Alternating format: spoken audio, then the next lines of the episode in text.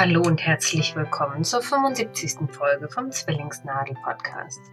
Mein Name ist Tini, heute ist der 29.10.2020 und ich bin endlich mal wieder dazu gekommen, eine kleine Folge für euch vorzubereiten. Bei mir ist arbeitsmäßig immer noch recht viel los. Ihr habt das ja selber alle vor Augen. Die Corona-Krise hat uns fest im Griff.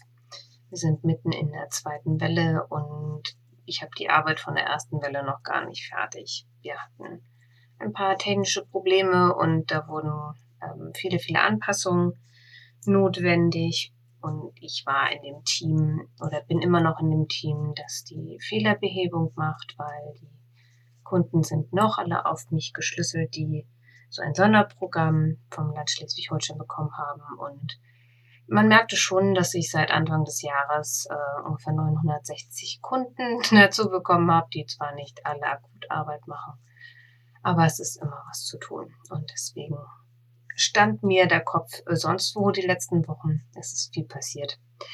Deswegen konnte ich leider nicht aufnehmen. Aber jetzt bin ich wieder da und ich hoffe, dass ich zumindest im November und Dezember auch noch eine Folge veröffentlicht bekomme. Sollte es nicht sein, dann haben wir wieder die Abwicklung von irgendwelchen Programmen fürs Land Schleswig-Holstein bei mir, bei meinem Arbeitgeber als Aufgabe übernommen und dann werde ich da sicherlich ordentlich eingespannt sein. Ähm, wir sind jetzt auch alle wieder ins Homeoffice geschickt worden. Ich war zufällig sowieso ab morgen im Homeoffice. Äh, ich muss dann vielleicht noch mal in die Bank fahren und meinen Bildschirm holen, weil nur auf so einem Laptop macht das keinen Spaß.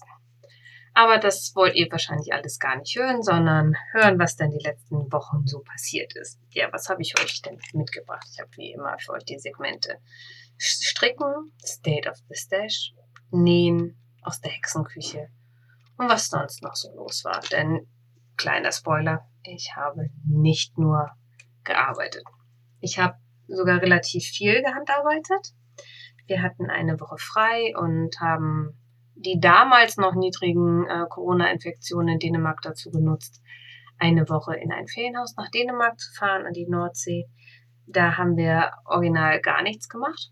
Also ich glaube, wir waren einen Tag in einem Ort und haben da ähm, einen Kaffee getrunken und sind da ein bisschen einmal die Einkaufsstraße lang gebummelt, weil die Mädchen gerne in ein Geschäft wollten. Und ansonsten haben wir außer dem Strand und äh, dem lokalen Kaufmann, Schrägstrich Hofladen, nichts gemacht. Ich habe viel gestrickt, wir haben viel gespielt und so ist dann auch was fertig geworden.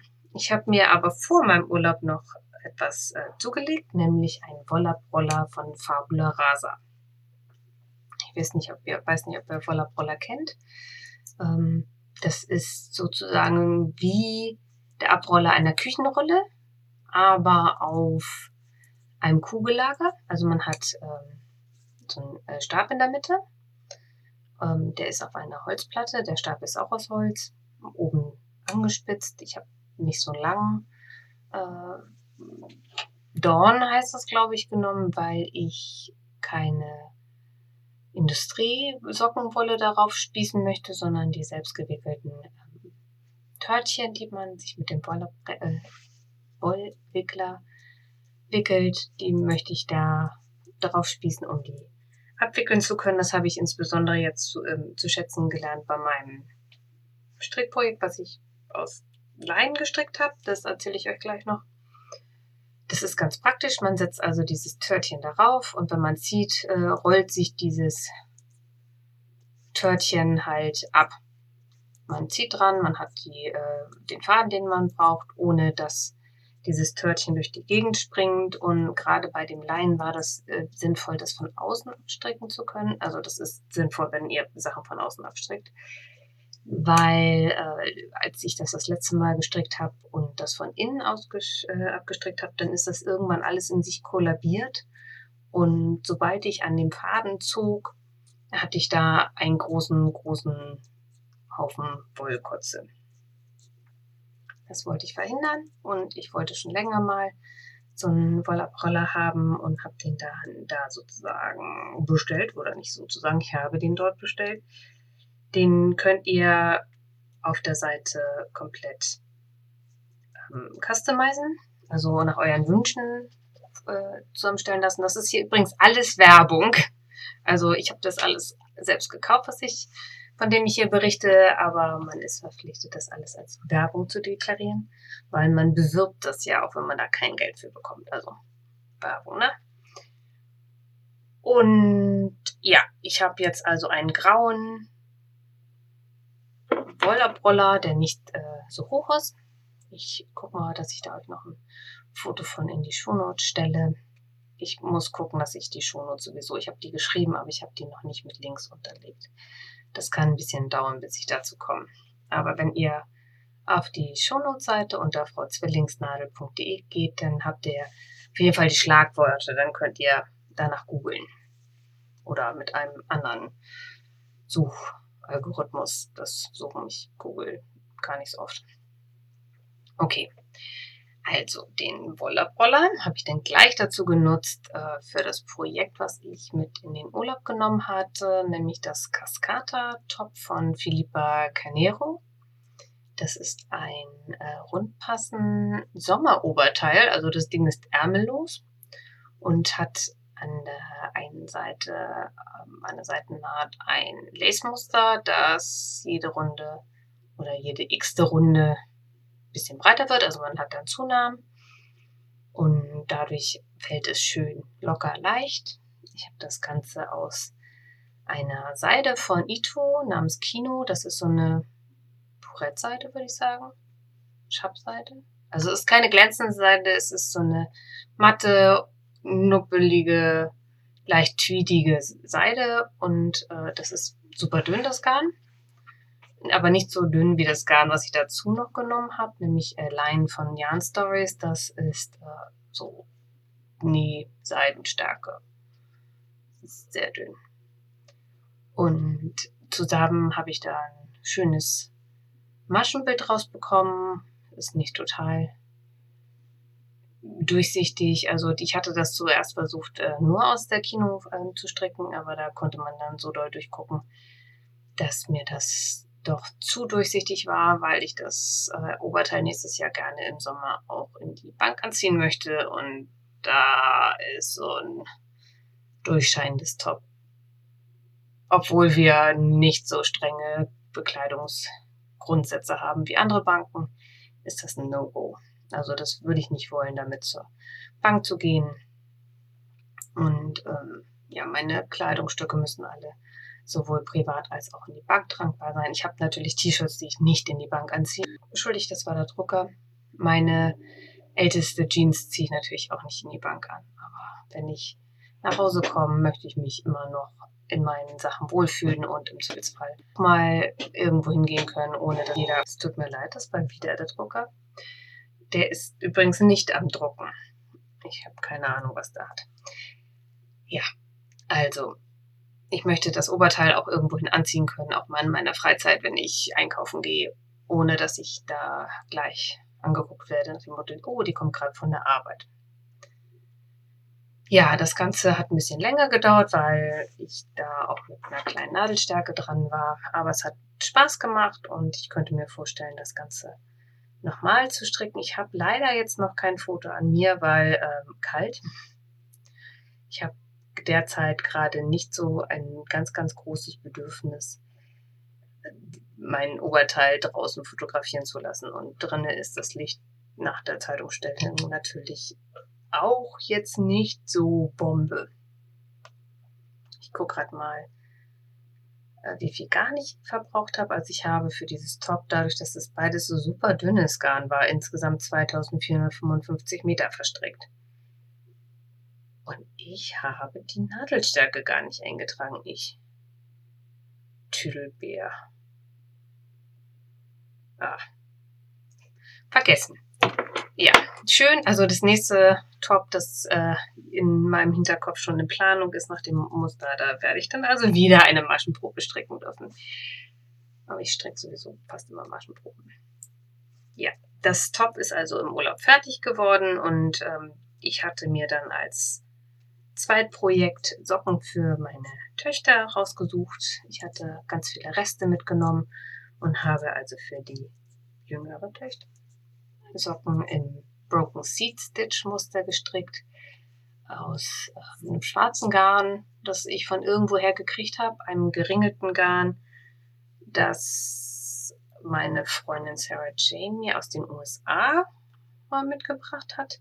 Das ist, glaube ich, ungefähr 100 Prozent irgendwie von so einem äh, Big Box Store. Ich gucke gerade, das ist nämlich das Premier Yarn Serenity Sock.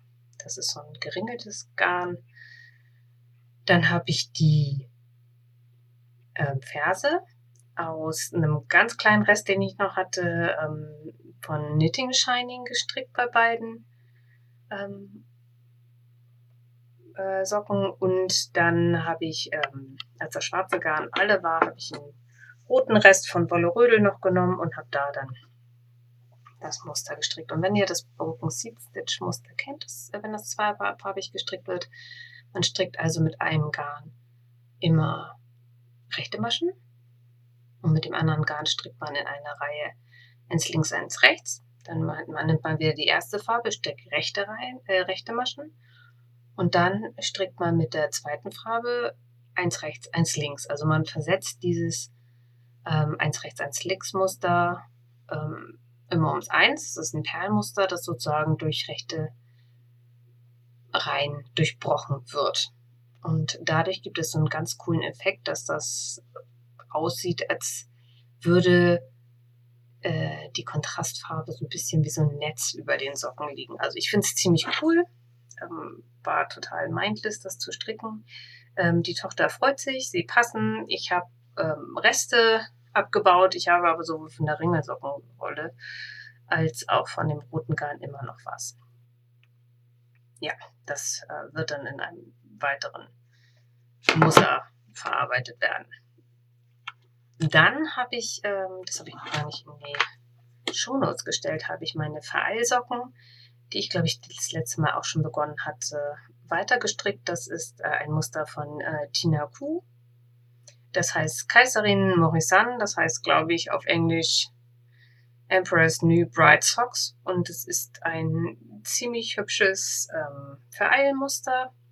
Das habe ich aus ähm, einer Regia-Sockenwolle gestrickt, dann aus einer selbstgefärbten Glitzerwolle in Grün, einem anderen äh, Quietschgrün, also so Körmiter Frischgrün, Rest und äh, einem Garn, das heißt Hansgarn. Das habe ich letztes Jahr in so einem Wichtelpaket bekommen.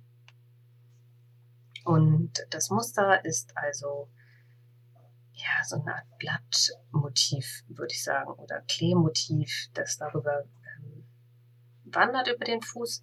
Die Zunahmen für den Spickel werden gestreift unterm ähm, Ballen des äh, Fußes gemacht, also von der Ferse unterhalb des Fußes wird ein Spickel zugenommen und das sieht ziemlich cool aus. Man hat dann nämlich dann so ein gestreiftes Dreieck drin. Das hat total Spaß gemacht, das Muster zu stricken. Das ist ein frei verfügbares Muster auf Revelry.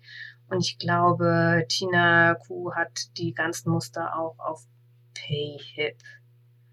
Ich muss mal gucken. Äh, ja, falsch. Nein. Äh, da kann ich vielleicht äh, noch in die Shownotes was zu schreiben. Also da hatte ich letztens was gelesen, dass sie ihre Muster derzeit nicht auf Ravelry veröffentlicht.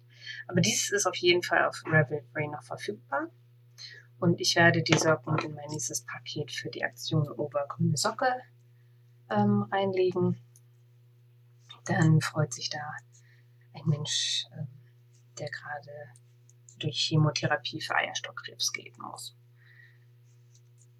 Ja, da bei den Socken habe ich zumindest eins der Garne, nämlich dieses Aktivgarne Lurex, das ich selbst in grün eingefärbt hatte, komplett aufgebraucht. Und da war dann das Problem, dass ich in dem Mustersatz ähm, noch zwei Reihen hatte. Da habe ich dann einen Rest genommen, der farblich ziemlich gut hinkommt. Also da muss man schon total genau hingucken, um zu sehen, dass ich da ein Garn angesetzt habe da war ich total begeistert, damit hatte ich nicht gerechnet. So ist das halt, wenn man Reste verarbeitet und äh, das nicht auswiegt, wie viel der erste Mustersatz gebraucht hat, sondern nur so Pi mal Auge. Ja, das sind die Socken, die ich fertiggestellt habe. Und das sind auch die Sachen, die ich fertiggestellt habe. Also drei fertige Projekte seit der letzten Folge finde ich gar nicht so schlecht. Und ähm, falls ihr das Nadelklappern hört, das ist mein aktuelles Projekt. Da nadel ich gerade ganz wild an einem Poncho für meine ältere Tochter.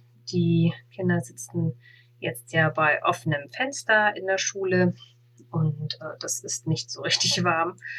Ich hatte von meiner Schwiegermutter aus ihrem Stash noch einige Knäule Lana Grossa Cinque ähm, geerbt. Also die, das habe ich nie zu meinem Stash gezählt. Das wollte ich immer noch mal verkaufen, weil sie das äh, nicht mehr haben wollte. Und ähm, da ist Alpaka drin, das kann ich selber nicht tragen. Aber jetzt äh, ist das ganz praktisch. Der Poncho geht ja nachher über den ähm, Pulli drüber. Und ähm, bis jetzt hat sich meine Tochter beim Anprobieren auch noch nicht beschwert, dass sie das mit dem Alpaka nicht haben kann. Von daher bin ich äh, ganz frohen Mutes, dass die Mädchen dann nachher bald jeweils ein Poncho haben und dadurch nicht mehr so doll frieren in der Klasse. Das Muster, das ich nutze, ist ähm, Poncho F 829 Girls Poncho von Plymouth Yarn. Also F829 ist natürlich ein total eingängiger Name. Äh, kann vielleicht daran liegen, dass das Ding keinen richtigen Namen hat, weil es echt simpel ist. Also das ist letztendlich ein Halsbündchen und dann nimmt man an zwei Stellen ähm, links und rechts äh, von zwei Mittelmaschen jeweils eine zu. Also in jeder äh, zweiten Runde nimmt man vier Maschen zu. Und äh, das ist es dann schon quasi. Das ist ganz wunderbares äh, Strickzeug für ähm, ja, Videokonferenzen, die ich nicht habe, oder Telefonkonferenzen sind natürlich auch super. Oder wenn ihr mal beim Online-Stricktreff äh, dabei sein wollt, äh, kann ich so ein Projekt auch total gut empfehlen. Wir versuchen das von unserem Stricktreff hier in Kiel jetzt auch alle paar Wochen mal zu machen. Das ähm, schaffe ich nicht immer. Was ich bis jetzt aber immer geschafft habe, war der ähm, Stricktreff vom Wollkanal. Da guckt doch mal bei Frieda und Laura vorbei. Wenn die ihren ähm, Podcast rausbringen, bringen sie auch manchmal Termine für einen neuen Treff mit und es ist immer eine sehr, sehr nette Truppe. Da muss keiner Angst haben. Das läuft meistens so ab, dass wir uns alle kurz vorstellen, wenn wir uns noch nicht kennen und einfach kurz erzählen, nacheinander, an was wir arbeiten und daraus entspinnt sich meistens eine sehr nette Unterhaltung, auch wenn ich abends dann irgendwann so erschossen bin, dass ich dann irgendwann mich ausklinken muss, weil gar nichts mehr geht. Ja, das Garn, das ähm, ist ein, ähm, hatte ich ja schon gesagt, von Lana Grossa. Und das ist so eine Art naja, nicht wirklich Farbverlauf. Das ist so, als ob man mit Aquarellfarben auf äh, einem Untergrund malt und ähm, in Türkis und Grüntönen. Also die Farbe gefällt mir eigentlich ganz gut. Ich hätte sie wahrscheinlich für mich nicht ausgesucht, äh, weil ich einfach so gestreifte Dinge selten anziehe. Aber meine Schwiegermutter hatte dafür meinen Neffen und meine Nichte Polunder draus gestrickt. Und meiner Tochter gefällt dieses Türkis sehr gut. Ich habe davon auch noch etwas mit so Rot, dunkel, also Bordeaux-Rot und Jägergrün ähm, braun gemixt. Ähm, ich hoffe, dass ich hier mit dem Garn, äh, das ich in diesem Farbton habe, für das erste Kind hinkomme. Dann kann ich nämlich für die zweite auch was stricken. Aus dem gleichen Garn. Ich habe aber, da kommen wir gleich noch zu, im Zweifelsfall auch noch mal ein bisschen Wolle bestellt für Pontius. Ja, ein weiteres großes, großes Projekt, das ähm, ich gerade, ja, ich stricke es nicht oder ich habe nicht viel dafür gestrickt, aber wir hatten bei uns in der einen ähm, Truppe auf Reverie, wo ich Mitglied bin, ähm, leider einen Todesfall. Eine Mitstrickerin hat äh, ein Kind kurz nach der Geburt verloren und ich organisiere jetzt eine Decke für die gesamte Familie. Also da besteht noch eine große Schwester zu dem Baby und die beiden Eltern. Und wir haben gesagt, wir möchten gerne eine Umarmung für die drei Strecken. Und insgesamt koordiniere ich gerade 150 Patches. Und ich gucke kurz auf die Excel-Datei, ähm, weil ich kann ja nicht, ah nee, das kann ich jetzt gar nicht sehen. Also es sind 150 Patches von, ich glaube, 80 Strickerinnen oder so. Oder 90, also es ist viel. Ich hatte Gott sei Dank Hilfe oder habe immer noch Hilfe von einer lieben Mitstrickerin hier aus Kiel, die sich mit den Wollmeisenfarben super auskennt, weil wir die Vorgabe gegeben haben. Also es muss ein Quadrat nach dem Muster ähm, Krafttanken-Patches gestrickt werden aus Wollmeise. Die Strickenden haben gesagt, welche Farben sie haben und wir haben gesagt, ja, passt oder passt nicht. Es soll halt keine super dunkle Decke sein, sondern ähm, es soll ein bisschen fröhlich sein, damit die Tochter und die Eltern auch einen kleinen Lichtblick haben. Wir sind momentan bei dem Stand, dass ungefähr 140 von diesen Quadraten bei mir sind. Und ich werde dann ähm, demnächst total Corona-konform mit einer weiteren Person mich dran setzen und das Ganze puzzeln, dass das auch schön aussieht. Werde Stapel machen, die miteinander also irgendwie auffädeln oder markieren, dass ähm, vier oder fünf äh, Näherinnen, also aus der Gruppe, haben sich fünf Frauen zum Nähen dieser Decke ähm, bereit erklärt. Die kriegen dann jeweils von mir für eine Spalte oder zwei die äh, Patches zugeschickt, schicken mir dann diese Streifen zurück. Ich packe die ein, bringe die zu meiner Freundin, die die Streifen dann zusammensetzt und dann schicken wir diese Decke noch eine ähm, Forumssitzerin da, Forumsteilnehmerin, die dann ein Eikraut nadelt und dann werde ich wahrscheinlich die Decke zu unserem Gruppenmitglied schicken. Ich wäre gerne hingefahren, aber da weiß ich noch nicht, ob das dann geht. Das müssen wir dann sehen.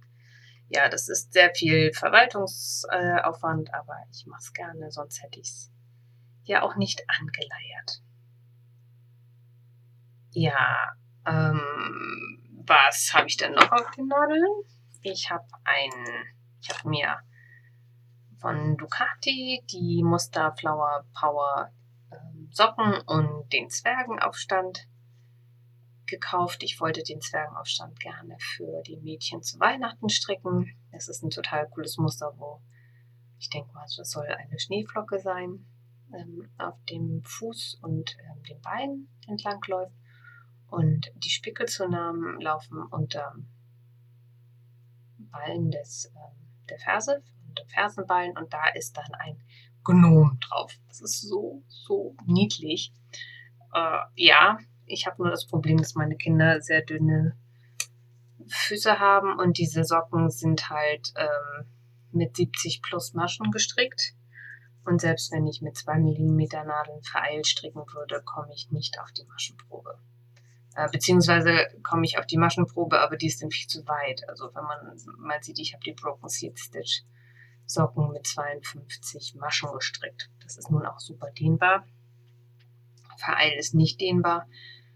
Ja, ich habe äh, dadurch, dass diese Schneeflocken, die da drauf sind, relativ groß sind, habe ich auch keine Möglichkeit, da irgendwelche Mustersätze einzusparen. Ich glaube, da sind ähm, für den gesamten, fürs gesamte Bein nur vier Mustersätze oder so drauf. Und wie das dann mit der Ferse würde, weiß ich auch ehrlich gesagt gar nicht. Ja, jetzt stricke ich gerade die Flower Power Juli Socken und ähm, ich muss mal gucken, ob die dem Mädchen dann passt. Wenn die passen sollte und nicht zu weit ist, dann kann ich ja vielleicht die Aktion mit den Zwergenaufstandsocken auch noch machen. Aber jetzt sind erstmal die Ponchos ja deutlich wichtiger. Die Flower Power Juli Socken. Ähm, ja, da hat man ein Blattmotiv, das über den Fuß äh, hochläuft, das Bein entlang und oben am Ende des Beines hat man dann ähm, so Blüten und dann kommt ähm, das Bündchen. Also sie werden aber von vom Bündchen bis zur Ferse gestrickt. Also ich bin jetzt angefangen, dann so ein paar Mustersitz von diesen Blüten gemacht, dann die Blüten und jetzt mache ich die äh, Blätter, die nach unten laufen. Die Socken stricke ich aus ähm, Jawohl von Langjahns. Das ist einer der Käufe, die ich getätigt habe. Ich bin total begeistert bis jetzt von dem Garn. Das ist super weich für Sockenwolle und ähm, ich finde das auch ziemlich cool, dass da dieser Beilauffaden für die Ferse dran ist. Da muss ich nur gucken, wie ich das mache, weil die ist ja für Eil gestrickt. Und wenn ich dann nur die hellgraue ähm, Hintergrundfarbe dann mit dem Kontrastfarben vers äh, verstärke, weiß ich nicht, ob das ein bisschen komisch ist. Das muss ich nochmal sehen. Ähm, ja, aber eigentlich finde ich die Idee mit dem, äh, äh, mit dem verstärkten Faden ziemlich genial. Ähm, das Grün, das ich nutze, ist wieder die, das Hansegarn, das ich äh, geschenkt bekommen habe letztes Jahr. Und ich werde einen Teil des äh, Garns, des Grünen, durch äh, die äh, Kern mit der froschgrüne Wolle, die mir Nahlinse geschickt hat. Und die ich auch für den ähm, die Socken, die ich vorhin schon erwähnt hatte, schon benutzt habe. Also ich habe die beiden grünen Garne schon bei meinem vorletzten Sockenprojekt benutzt und da will sie jetzt wieder benutzen. Das sind die Garne, die nie ausgehen gefühlt. Aber ich finde, für Blätter bietet sich das total an. Der Kontrast ist teilweise nicht so groß bei jetzt bei diesem handgefärbten grünen Garn. Das ist schon sehr wild in sich changierend. Ich hoffe, dass das am Ende trotzdem gut aussieht. Und für die Blüten habe ich einfach äh, ein 20 Gramm Rest bis jetzt genommen. Die äh, muss ich gucken. Ich habe das gleiche Garn, das ist äh, von Knitpicks. Irgendwie so ein Garn mit Glitzer drinne. Das hat mir meine Freundin Sarah Jane auch mal geschenkt. Ich versuche halt so ein bisschen gerade meine Reste auch zu verkleinern. Ich habe sehr viel Rest und da ich ja nicht aktiv an meiner Decke strecke, die werde ich wahrscheinlich auch irgendwie mal einmotten oder rübbeln. Muss ich da mal gucken. So. Das war der Wecker meines Brotes, das ich vor mittlerweile vier Tagen gebacken habe. Ich habe vorgestern zwar einen Teil weiter aufgenommen, aber ich weiß jetzt, warum ich so einen metallischen Klang habe. Ich habe nämlich äh, auf Mono aufgenommen anstatt auf Stereo und deswegen war der Ton so komisch. Es tut mir leid. Jetzt nehme ich wieder ein Stereo auf. Ich hoffe, dass es jetzt besser ist. Ja, das, was ich vorgestern aufgenommen habe, habe ich jetzt alles gelöscht. Ich hoffe, ich kriege jetzt noch hin, wo ich war. Ich glaube, mit dem Stricken waren wir durch. Und dann kommen wir jetzt auf das Thema State of the Stash. Ich habe geshoppt. Ich bin ja eigentlich ganz gut dabei dieses Jahr mit nicht kaufen, aber irgendwie brauchte ich jetzt Dinge, die ich nicht im Stash habe oder glaubte nicht im Stash gehabt zu haben. Als erstes habe ich von Langyarns die Jawoll in einem ganz hellen Grau gekauft, um dort eine schöne Hintergrundfarbe für Vereilsocken zu haben. Ich stricke ja mittlerweile viel Vereilsocken und ich hatte bei ähm, Kerstin Balke, das ist die Non-Stitch, auf ihrem Insta-Account gesehen, dass die ganz viel Jawohl nutzt und das wollte ich gerne mal anfassen und bin bei uns in einen Laden hier vor Ort gegangen und habe dort die Wolle einmal angefasst und ich finde sie für Sockenwolle sehr schön weich. Da sind also dreieinhalb, nee, gar nicht, war nicht dreieinhalb, drei, sind das, das sind ja, sind das Knäule?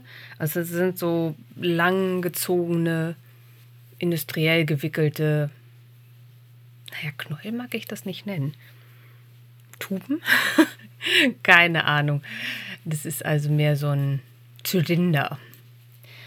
So wie die selbstgewickelten Törtchen ist das halt ein bisschen länger und höher. Und da ist ja immer so ein kleiner äh, Bobbel mit extra Garn für die Fersen drin. Das finde ich ziemlich cool. Ja, das war der eine Kauf. Und dann habe ich bei Colormart eingekauft. Äh, Colormart ist ein britischer Versand von Konengarn. Also jetzt nicht nur gefachtes Garn, so wie bei der Hamburger Wollfabrik, sondern auch gezwirntes Garn. Ich glaube, die kaufen so Restbestände von Spinnereien auf oder aus der Textilproduktion und zwirren die dann selber. Also das Garn, was ich gekauft habe. Ich habe einmal das gleiche gekauft wie die Holst Noble. Da habe ich mir irgendwie 1200 Meter gekauft in einer Farbe, die heißt Desert. Das ist so ein ja, Haferbraun. Die will ich unbedingt überfärben. Und dann habe ich je zwei Kohlen Lambswool, also Lammwolle, gekauft. Das ist angeblich Heavy Decay, also doppelt so dick wie ungefähr Sockenwolle. Ich habe die jetzt schon gewaschen und äh, ja, ich würde sagen, das ist mehr so ein Light Fingering. Keine Ahnung, was die sich dabei gedacht haben. Ich werde die nochmal mit dem Foto anschreiben, werde dann nochmal eine Maschenprobe stricken und die vielleicht auch nochmal waschen. Also eigentlich sollte jetzt nach ähm, dreimaligem Waschen dieses Spinnöl, das bei Kalamat scheinbar öfter drin ist, raus sein. Also ich habe die zwei von den Wollen, einmal die, die Noble und einmal die äh, Lammwolle habe ich aufgehaspelt und dann habe ich die mit sehr heißem Wasser und Spüli eingeweicht äh, und auskühlen lassen. Das hatte ich so gelesen, weil heißes Wasser und Bewegung und Spüli ist ja für reine Wolle nicht so geil. Dann filzt die. Deswegen muss man die abkühlen lassen. Die riecht immer noch nach Spinnöl. Äh, ist irgendwie nicht so, nicht so super. Vielleicht, wenn ich nachher ein äh, ein Probeläppchen gestrickt habe, eine Maschenprobe und die nochmal, äh, was weiß ich, im Handwaschgang in der Waschmaschine gewaschen habe, vielleicht flufft die ja noch tierisch auf und es ist dann doch ein äh, dickeres Garn, aber momentan sieht die nicht danach aus. Ja, langer Rede, kurzer Sinn. Ich habe am Ende Oktober habe ich einen Stash von 53.543,5 Metern und damit bin ich 923 Meter über dem, was ich beim letzten Aufnehmen hatte. Ja, obwohl mein ähm, Cascata-Top ja super viele Meter äh, Garn verbraucht hat, weil ich das ja zweifädig gestrickt habe und dieses dünne Garn dann natürlich super viel Lauflänge hat, was man da verbraucht. Ja, egal. Schade ist nur, dass der Pontio, den ich hier gerade stricke, also falls ihr das Klappern hört, ich klicke jetzt nicht wie wild mit meiner Maus durch die Gegend, das sind meine Stricknadeln. Ich stricke ja am liebsten mit Metall, weil das schön schön spitz ist und dann muss ich nicht hingucken. Aber das klappert leider, weil das 4 mm Nadeln sind. Also das sind für mich ja schon halbe Baumstämme. Aber die klackern halt so aneinander. Es tut mir leid. Dann kommen wir zum Nähen. Da wollte ich euch als erstens ein Hashtag bei Instagram empfehlen. Unter dem Hashtag BMM September, also S-E-W-T-E-M-B-E-R, wurde im September ähm, dazu aufgerufen, dass Makers of Color, also nicht weiße Menschen, sondern People of Color, dass sie sichtbarer werden, dass sie einfach sagen, Black Lives Matters äh, Black Maker Matters. Ähm, zeigt das, was ihr macht. Und ich habe den Hashtag abonniert und habe dadurch meine Filterblase doch deutlich diverser, deutlich vielfältiger gemacht. Ich habe ähm, Macher und Macherinnen mit äh, ein, einer anderen Hautfarbe kennengelernt, die tolle, tolle, total kreative, total super gearbeitete Sachen machen total stylisch. Ja, ich wünschte, ich könnte so gut nähen in ganz vielen Fällen und äh, auch so tolle Fotos machen. Wenn ihr eure Filterblase ein, so ein bisschen diverser gestalten wollt und vielleicht auch einen Blick auf den Alltag von Menschen mit anderer Hautfarbe werfen wollt, dann äh, empfehle ich euch den Hashtag sehr. Da sind tolle Menschen unterwegs. Daumen, Daumen hoch. Dann habe ich Masken genäht und zwar für den guten Zweck. Ich habe den äh, Origami-Maskenschnitt von Kaiko Olson, findet ihr bei YouTube, benutzt und ich nähe gerade Masken. Das ist so ein, das ist so ein Falt, gefalteter Schnitt, der oben und unten halt gefaltet wird. Äh, hat eine achteckige Form, aber in der Mitte halt lang. Und äh, ja, ich wollte eigentlich diese Masken zugunsten des Tierheims in Schleswig verkaufen. Aber Da komme ich nachher auch noch mal später noch mal drauf. Bei meinen Eltern, bei der Nachbarin läuft jetzt noch eine unkastrierte Streunerin rum. Deswegen habe ich mir überlegt, diese Masken aus äh, Baumwollbatist, die ich nähe, die sind total angenehm, da kannst du toll durchatmen. Momentan habe ich einen Schwung blauen Batist am Wickel. Die verkaufe ich für 3,50 Euro das Stück. Das zeige ich dann bei Instagram und vielleicht auch in der Podcasting auf Deutsch Gruppe. Plus Versand, wenn ihr nicht in Kiel seid natürlich. Und die Hälfte des Erlöses geht an das Tierheim und die andere Hälfte werde ich dazu nutzen, diese Katze kastrieren zu lassen. Ihr hört nachher in und sonst so genau warum, wieso. Einfach kurz dranbleiben. Der Schnitt ist super, den trage ich am liebsten. Meine Kinder tragen den auch am liebsten. Ähm, Kalke Olsson hat verschiedene Größen auf der Seite, nee, wollte ich gerade sagen, bei YouTube. Und ich habe mir Pappschablonen äh, erstellt sodass ich die einfach nur noch auflegen muss, drum zeichnen muss und dann mit 1 cm Abstand drumherum nähen muss. Da muss ich also nichts mehr ausmessen und dadurch äh, ist meine Nähgeschwindigkeit viel, viel höher geworden. Ja, das ist der eine Teil, den ich genäht habe. Dann habe ich äh, auch noch für den guten Zweck den Wickelbody Fin von Makerist genäht, in dem ein Strickforum, wo ich aktiv bin hat eine Mitstrickerin in der 30. Woche ihren Sohn entbunden und der brauchte jetzt Bodies, der darf mittlerweile Kleidung tragen und die kleinsten Bodies sind immer noch zu groß, aber nachdem der kleine Mann ein großer, großer Kämpfer ist und äh, schon ordentlich zugelegt hat und jetzt bei 48 Zentimetern ist, habe ich gedacht, ja, 44 wird zu klein und habe 50 genäht und jetzt hat äh, die Mutter mich angeschrieben, dass die leider noch zu groß sind. Naja, ich habe festgestellt, dass ich die totale Niete bin, wenn es um Druckknöpfe einschlagen, eindrücken geht. Also ich habe Camsnaps genutzt und die sind mir irgendwie immer verbogen. Und dann habe ich von Prüm oder von YKK Druckknöpfe zum Eindrücken mit, der, mit so einem Werkzeug. Ich habe da so eine Zange, wo man das reinmachen kann. Ja, auch da bin ich jetzt nicht der, die hellste Kerze auf der Torte, habe ich festgestellt. Habe da doch einiges zerlegt und würde beim nächsten Mal vielleicht doch einfach per Hand einnähen. Ich glaube, die gehen auch einfacher auf und zu. Dann nähe ich gerade aktuell kleine Beutelchen für den Adventskalender meiner Kinder. Da habe ich vor Jahren einen Stickbild gemacht. Da sind 24 Ringe drin beschriftet. Und wir haben die letzten Jahre halt immer zwei kleine Pakete gepackt, in denen wir ähm, Servierte genommen haben mit Tesafilm und dann Kräuselband. Und das finde ich nicht nachhaltig, außerdem nervt das tierisch.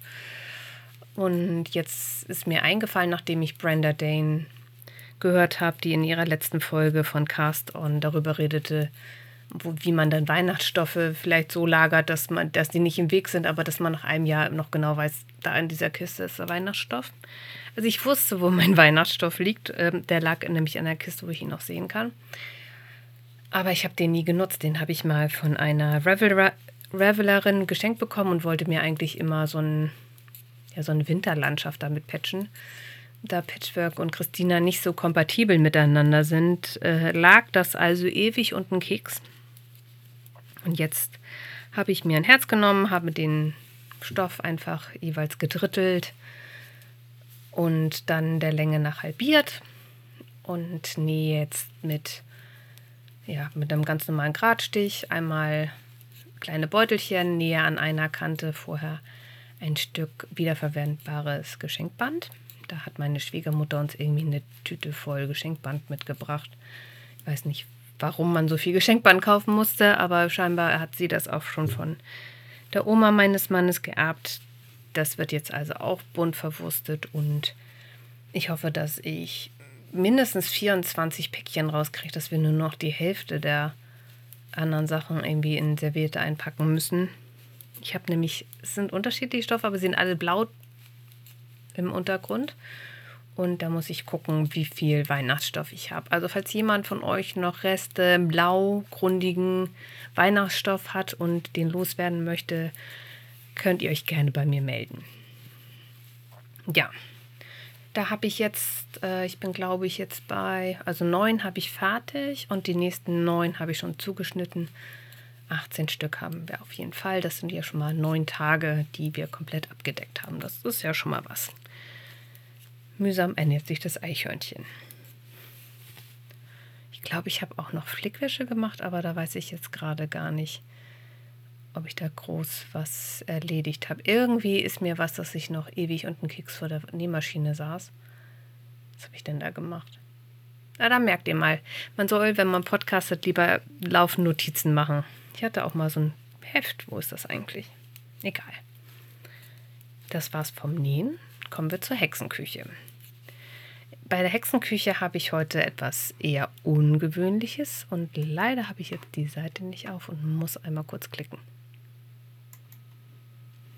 Ja, ich habe nämlich meinen WC-Reiniger selber gemacht. Auf der Seite schrutundkorn.de findet ihr ein Rezept und das ist echt einfach. Man nimmt ähm, 100 Milliliter Wasser, das kocht man erstmal ab. Und dann löst man zwei Esslöffel Zitronensäure darin auf. Also da müssen sich die Kristalle komplett auflösen. Und dann fügt ihr da 10 Milliliter Spülmittel dazu. Während das Wasser zuerst abkocht, kocht ihr zwei Esslöffel Stärke mit 500 Milliliter Wasser auf. Das müsst ihr da vorher erstmal einrühren, sodass es keine Klümpchen gibt. Ich habe das dann mit dem äh, Pürierstab einmal durchpüriert. Und dann lasst ihr das aufkochen und die lässt ihr ebenfalls ab abkühlen. Das ist dann so eine Art Pudding. Und dann, wenn es beides abgekühlt ist, mischt ihr die beiden Flüssigkeiten zusammen und könnt euch das Ganze mit ein paar Tropfen Öl, je nach äh, Lust und Laune, nochmal schön riechend machen. Ich habe da Pfefferminzöl reingehauen. Das mag ich gerne riechen und das war bei uns gerade zur Hand. Ihr braucht vorher natürlich eine leere Flasche vom WC-Reiniger. Ich habe da einen aus dem Biomarkt. Da lässt sich der Deckel ganz gut lösen. Habe ich bis jetzt auch immer im Unverpacktladen neuen ähm, Kloreiniger gekauft und reingefüllt. Aber ähm, das geht halt mit selbstgemachten WC-Reiniger auch richtig gut. Also das habe ich jetzt ja schon ein paar Mal ausgetestet und ich bin total zufrieden mit dem WC-Reiniger. Es sind keine komischen Stoffe, von denen man nicht weiß, wo sie herkommen da drin. Zitronensäure ist auf jeden Fall biologisch abbaubar und es hält sich ganz gut. Also man braucht jetzt keine zwei oder drei Liter davon machen, außer ihr habt so viele Toiletten, aber haben wir nicht. Äh, löst den ähm, Schmutz gut, löst Urinstein super, wenn man es einwirken lässt. Und äh, man kann sicher sein, dass man den Duft so hat, wie man ihn mag. Oder wenn ihr sogar allergisch auf ätherische Öle reagiert, könnt ihr das so ganz ohne Duft machen. Das ist natürlich auch praktisch. Eigentlich wollte ich hier noch was zu Hefewasser erzählen, aber ich glaube, wir sind heute in der Zeit schon ganz gut vorangeschritten. Das mache ich dann beim nächsten Mal. Lösche ich auch gleich aus den Shownotes. Dann ist jetzt ja gerade die Zeit für Obst, Fallobst. Wenn ihr in eurem Garten einen Apfelbaum habt und habt noch Fallobst liegen, probiert mal das Apfelgelee von David Liebowitz aus. Das verlinke ich euch in den Shownotes. David Liebowitz ist ein amerikanischer Koch, der aber in Frankreich lebt. Und der hat auf seinem Blog ein Rezept für jenes Apfelgelee, das äh, so gemacht wird, dass man Apfel, Äpfel erstmal auskocht, äh, das über Nacht abtropfen lässt, lässt. Also ihr dürft es dann auch nicht ausbringen, dann wird das äh, Gelee nämlich trübe. Und äh, den kalten, abgetropften Saft lässt man am nächsten Tag mit äh, Zitronensaft und Zucker einkochen. Das dauert ewig und ein Keks, also es ist ohne Gelierzucker. Ich habe das Ganze mit Quitte, Birne und Apfel gemacht, äh, weil ich Quitten von meiner Freundin geschenkt bekommen habe und wir ganz gerne auch mal Quittenchili auf Brot mögen. Die Birne kommt jetzt irgendwie nicht so doll raus. Die war scheinbar vom Geschmack her nicht so intensiv. Der ähm, Saft war am Anfang auch überhaupt nicht intensiv und ich habe den dann doch nochmal deutlich länger auskochen lassen, als David Liebowitz das angibt in seinem Rezept. Aber nachher, nachdem der Zucker und dieser Zitronensaft da drin war, ist es jetzt also doch recht aromatisch geworden. Das hätte ich wahrscheinlich gar nicht so lange auch auskochen müssen. Das ist wirklich nicht schwer. Und wenn ihr vielleicht äh, allergisch auf irgendwelche Pektine künstlicher Art seid, dann ist das vielleicht für euch eine gute Möglichkeit, euch selber was zu machen. Ist auch ein tolles Geschenk. Also so den Geschmack kriegt man bei gekauften Sachen nicht, wenn man die im Supermarkt holt. Vielleicht, wenn ihr äh, jemanden habt, der dies äh, im kleinen Rahmen macht und alte Apfel- und Obstsorten benutzt. Da kaufe ich auch gerne. Da gibt es hier einen Händler, der, wenn Märkte sind, auch gerne mal da ist und diese Sachen vertreibt und man dann kriegt dann auch so Schätze wie Kretenmarmelade. Das ist eine Art Zwetsche. Wenn ihr das Apfelgelee gemacht habt und ihr esst gerne Burger, dann schmeckt dieses Gelee auch auf einem vegetarischen Patty sehr gut. Ich habe äh, passend zum Burger das Rezept Mascarpone Burger von Hefe und Meer ausgetestet. Das ist ein Brioche-Teig, also ein angereicherter Teig. Ähm, und das Fett in diesen Burgern ist halt aus der Mascarpone. Das ist ja ein äh, sehr reichhaltiger, naja, Frischkäse, dicke Sahne. Kann ich gar nicht so sagen. Ich glaube, das läuft unter italienischer Frischkäse. Lecker. Also das ist äh, eins unserer neuen Lieblingsburger-Rezepte. Das soll ich definitiv nochmal machen. Ich habe ja gerne äh, auch gelaugte Burger von Cookie Co. mit äh, Hefewasser und Lieveto Matre. Aber diese Mascarpone-Burger, die schmecken auch allen gut und sind einen kleinen Tick einfacher zu machen. Doppelter Daumen hoch. Ich mag den ähm, Blog von Hefe und Meer sowieso sehr gerne. Da steht demnächst auch wieder das äh, Stollenrezept bei mir auf dem Plan. Ähm, irgendwie kriege ich das nicht hin, den Stollen so zu machen und zu buttern und zu zuckern, dass er mir nicht schimmelt. Deswegen essen wir ihn relativ zügig, auch wenn immer alle sagen, ja, das muss doch durchziehen, äh, der Gewürze wegen. Ja, bringt mir nichts, wenn es dann schimmelig ist, dann mache ich irgendwas falsch und deswegen mache ich ihn nachher Ende November frisch zum ersten Advent. Der wird bei uns eh nicht alt. Das war es auch aus der Hexenküche und dann kommen wir jetzt zum letzten Segment und das heißt und sonst so. Ja, ich habe ja gerade eben schon von der Katze berichtet. Aber jetzt fange ich mal am Anfang an, warum ich so lange nicht aufgenommen habe, unter anderem. Die 85-jährige Nachbarin meiner Eltern, meine Eltern wohnen in einem kleinen Ort, davon abseits sechs Häuser, fünf oder sechs Häuser, ne? sechs Häuser, Alleinlage an einem See. Diese 85-jährige Nachbarin ist letztes Jahr angefangen, aus Mitleid drei Katzen zu füttern. Wir saßen im Frühsommer bei meinen Eltern, haben die Corona gerecht besucht und draußen gegrillt und da kam eine Katze mit vier oder fünf Jungen an. Und die waren so hungrig, dass sie, obwohl sie wirklich Angst hatten, bei uns unterm Tisch waren und geguckt haben, ob nicht irgendwas runterfällt. Also äh, da war der Hunger so groß, dass die Scheu im Hintergrund trat und die Angst. Da war einfach totaler Überlebenswille. Eine dieser kleinen Katzen sieht aus wie eine Siamkatze mit weißen Pfoten und ein bisschen weiß im Gesicht, blaue Augen. So niedlich, wie nur so eine kleine Siamkatze gucken kann. Dann war da noch eine grau-weiße dabei und zwei schwarz-weiß getigerte. Aber meine Mutter meinte, da waren mal zwei Siam-Katzen. Kann auch sein, dass zu dem Zeitpunkt noch zwei Siam-Katzen da waren. Also ich sage Siam, das sind aber Mixkatzen. Da habe ich mich schlau gemacht und das zuständige Tierheim kontaktiert. Das Tierheim ist bei meiner Schwiegermutter im Ort ungefähr 30 Kilometer von meinen Eltern entfernt. Können auch vielleicht nur 20 sein. Also man fährt eine halbe Stunde ungefähr über Land. Meine Eltern haben in der Nähe ein anderes Tierheim, das ist aber nicht zuständig. Die vom Tierheim sagten mir, ich könnte Fallen bei den ausleihen und aufstellen. gesagt, getan. Ähm, ich musste mir noch die Zustimmung vom zuständigen Amt einholen, dass ich die Tiere dann ins Tierheim bringen darf. Ich habe dann meiner Freundin, deren Katze im Januar, Februar gestorben war und deren Tochter immer noch den, der alten Dame hinterher trauerte, von diesen Katzen berichtet. Ich habe ihr dann zwischendurch schon mal Fotos geschickt. Und sie sagte, wenn wir welche fangen würden, würde sie welche neben meinen Eltern haben dann nämlich ein bisschen Futter hingestellt und diese Katzen auch gefangen, äh, gefüttert. Ja, ich hatte also dem Amt gesagt, vier bis fünf Katzen.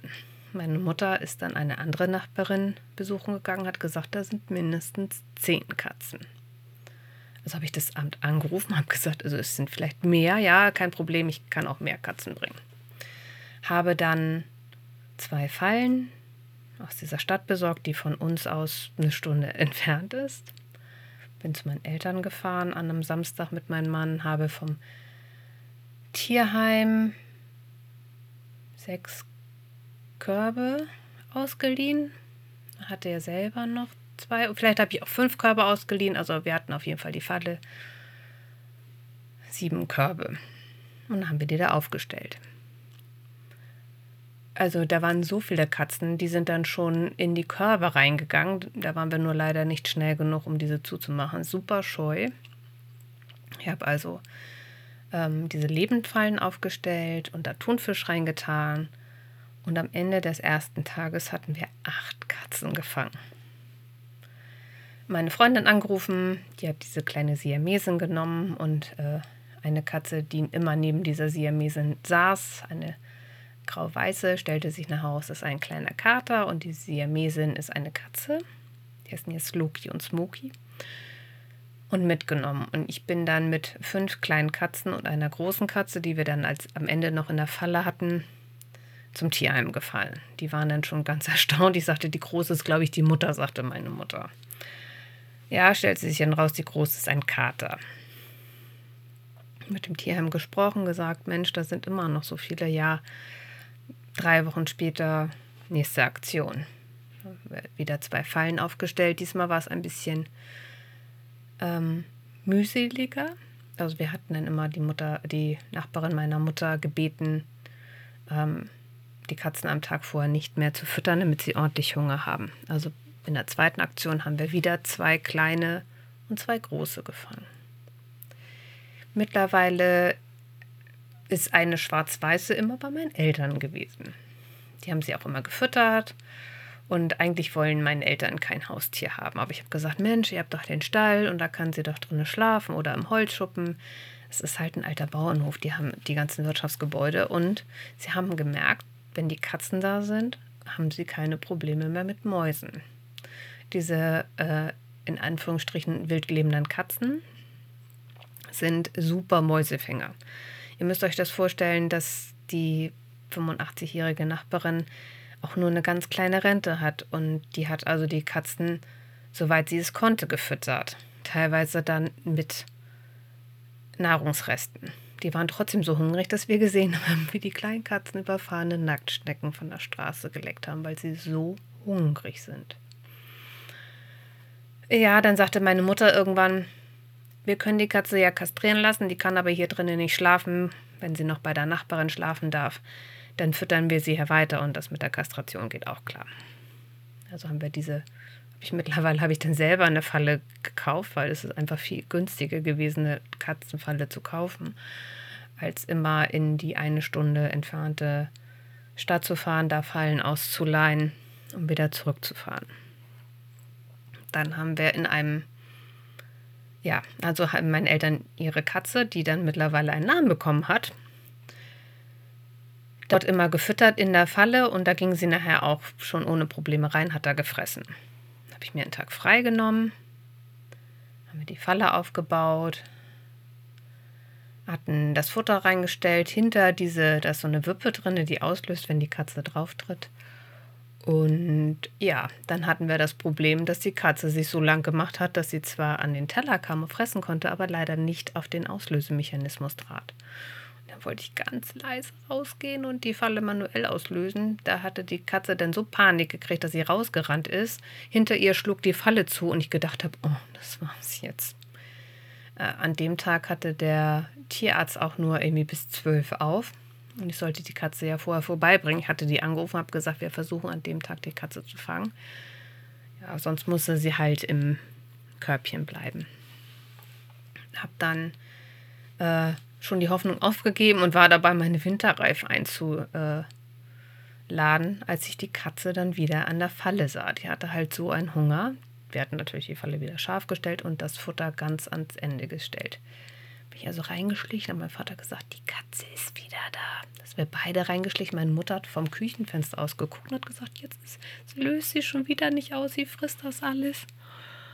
Ja, ähm, letztendlich hat sie sie doch ausgelöst und wir konnten die Katze erstaunlicherweise relativ gut in, das, in unser Transportkörbchen bringen und dann ähm, zum Tierarzt bringen, wo sie dann kastriert wurde. Und am nächsten Tag habe ich sie abgeholt und sie durfte auch bei meinen Eltern in einer alten Abstellkammer, also unserer früheren Milchkammer, ähm, das, das nur noch Lagerfläche für Getränke von der großen Diele abgehend. Da durfte sie dann zwei, drei Tage bleiben, weil man ja gucken soll, dass die Katze nicht anfängt zu bluten und die Narbe aufreißt. Ja, dann durfte sie da bleiben. Mittlerweile ist mein Vater so weit, dass er sagt, ich lasse auch abends immer für Holly die Tür auf. Äh, vielleicht schläft sie ja doch drinnen bei uns, aber wenn sie da nicht rein mag, dann mache ich halt den Holzstall auf, dann kann sie da drinnen schlafen, wenn sie das möchte. Also meine Eltern haben diese Katze, die total scheu ist, äh, ins Herz geschlossen. Sie ist äh, erstaunlicherweise immer noch dort und bekommt immer Futter. Ich habe meinen Eltern eine Palette voll Katzenfutter hingestellt, ähm, um sie da finanziell ein bisschen zu äh, entlasten und werde jetzt auch Wohnmittel besorgen. Ja, die Falle war dann also bei meinen Eltern wieder weg. Und jetzt sind wir Sonntag nochmal zu der Nachbarin gefahren und haben dort die Falle wieder aufgestellt. Ich hatte vorher das Tier angeschrieben, hatte von denen nichts gehört und habe gedacht, ja, dann geht das wohl klar. Weil beim letzten Mal sagten sie schon, oh, wir sind wirklich, wirklich voll. Äh, hatte dann um zwei, hatten wir dann schon zwei große Katzen eingefangen. Eine, die wir da noch gar nicht auf der Rechnung hatten. Die muss so scheu gewesen sein, dass sie halt nur vorgekommen ist, wenn wir nicht da waren und hatte dann um zwei beim Tierarzt angerufen, habe gesagt, wir kommen nachher vorbei, wir haben zwei Katzen gefangen. Da sagte sie, oh, wir sind so voll. Ich sage, ja, ich habe aber mit dem Amt gesprochen, die haben gesagt, wir sollen sie ihnen bringen. Also hatte ich jetzt auch vor der Aktion nochmal gemacht, habe gesagt, können wir sie nicht im Rahmen der Landes... Äh, also Schleswig-Holstein hat zusammen mit den Kommunen eine Aktion gegen Katzentierleid, wo man Katzen halt kastrieren lassen kann. Da übernimmt die Gemeinde die Hälfte des Geldes, die andere äh, Hälfte übernimmt das Land und die Tierärzte verzichten auf einen Teil ihres Honorars. Super Aktion, aber dieses Amt wollte da nun nicht mitmachen und habe dann äh, gesagt, ja, wir müssen sie hier hinbringen, wir würden sie kastrieren lassen, aber geht ja nicht. Und wir können jetzt nicht noch drei oder vier weitere Katzen kastrieren lassen. Ja, also lange Rede, kurzer Sinn. Als wir dann die Falle abbauen wollten, ist uns die Kleine, die letzte Kleine, die noch da war, auch in die Falle gegangen. Wir haben mittlerweile 16 Katzen gefangen. Eine davon kastrieren lassen. Jetzt ist noch eine weitere Katze da. Meine Eltern nicht die finanziellen Mittel, die Nachbarin sowieso nicht. Und äh, ja, ich habe auch keine 150 Euro übrig, um eine Streunerin auf meine Kosten komplett kastrieren zu lassen. Deswegen die Idee mit den Masken. Wenn ihr also eine Maske haben wollt, ich mache mich dann nachher dran. Ich habe diese Woche noch Büroarbeit. Nächste Woche bin ich in einem Homeoffice und muss meinen Nähtisch wieder räumen, um meine Sachen dahin zu stellen von der Arbeit. Nee, also Baumwoll, Behelfs, also Behelfsmasken, Mund-Nasenschutz aus Baumwollbatist. Die Hälfte des eingenommenen Geldes von diesen 3,50 Euro gehen ans Tierheim und die andere Hälfte geht in einen Anführungsstrichen Spartopf für die Kastration dieser letzten verbliebenen wilden Katze. Meine Nachbarin wird die weiterfüttern oder meine Eltern, die ist auch manchmal bei meinen Eltern. Wir müssen sie nur halt erst kriegen und kastrieren lassen, damit wir dann nächstes Jahr nicht wieder 16 Katzen haben. Ähm, Katzen, die in Freiheit unkastriert leben, vermehren sich A sehr stark weiter, wie man gesehen hat, aus 3 nach 16 oder 17.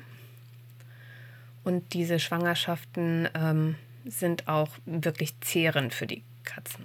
Also diese werden sicherlich keine 25 Jahre alt werden, aber wenn sie kastriert sind und regelmäßig entwurmt werden, darum würde ich mich kümmern, dass sowohl die Nachbarin als auch meine Eltern laufend Wurmmittel kriegen. Milben werden wir sicherlich nicht hinbekommen. Wenn sie kastriert wird, dann wird die Katze wahrscheinlich dann auch geimpft. Aber die bekommen wir, also Holly wird nicht nochmal in so eine Falle gehen, die war da so panisch. Ja, kontaktiert mich doch, wenn ihr Interesse an einer Maske hattet. Ich habe auch noch rosanen Batist und ja, ich glaube Kobaltblau. Also, ähm, ihr erreicht mich am besten auf Instagram als Zwillingsnadel-Podcast. Da werde ich dann, wenn die Masken fertig sind, auch einen Post hinstellen. Oder bei Ravelry bin ich Tini. Da werde ich auch noch einen Post in den Flohmarkt beim, bei der Gruppe Podcasting auf Deutsch. Oder ihr hinterlasst einen Kommentar unter frauzwillingsnadel.de.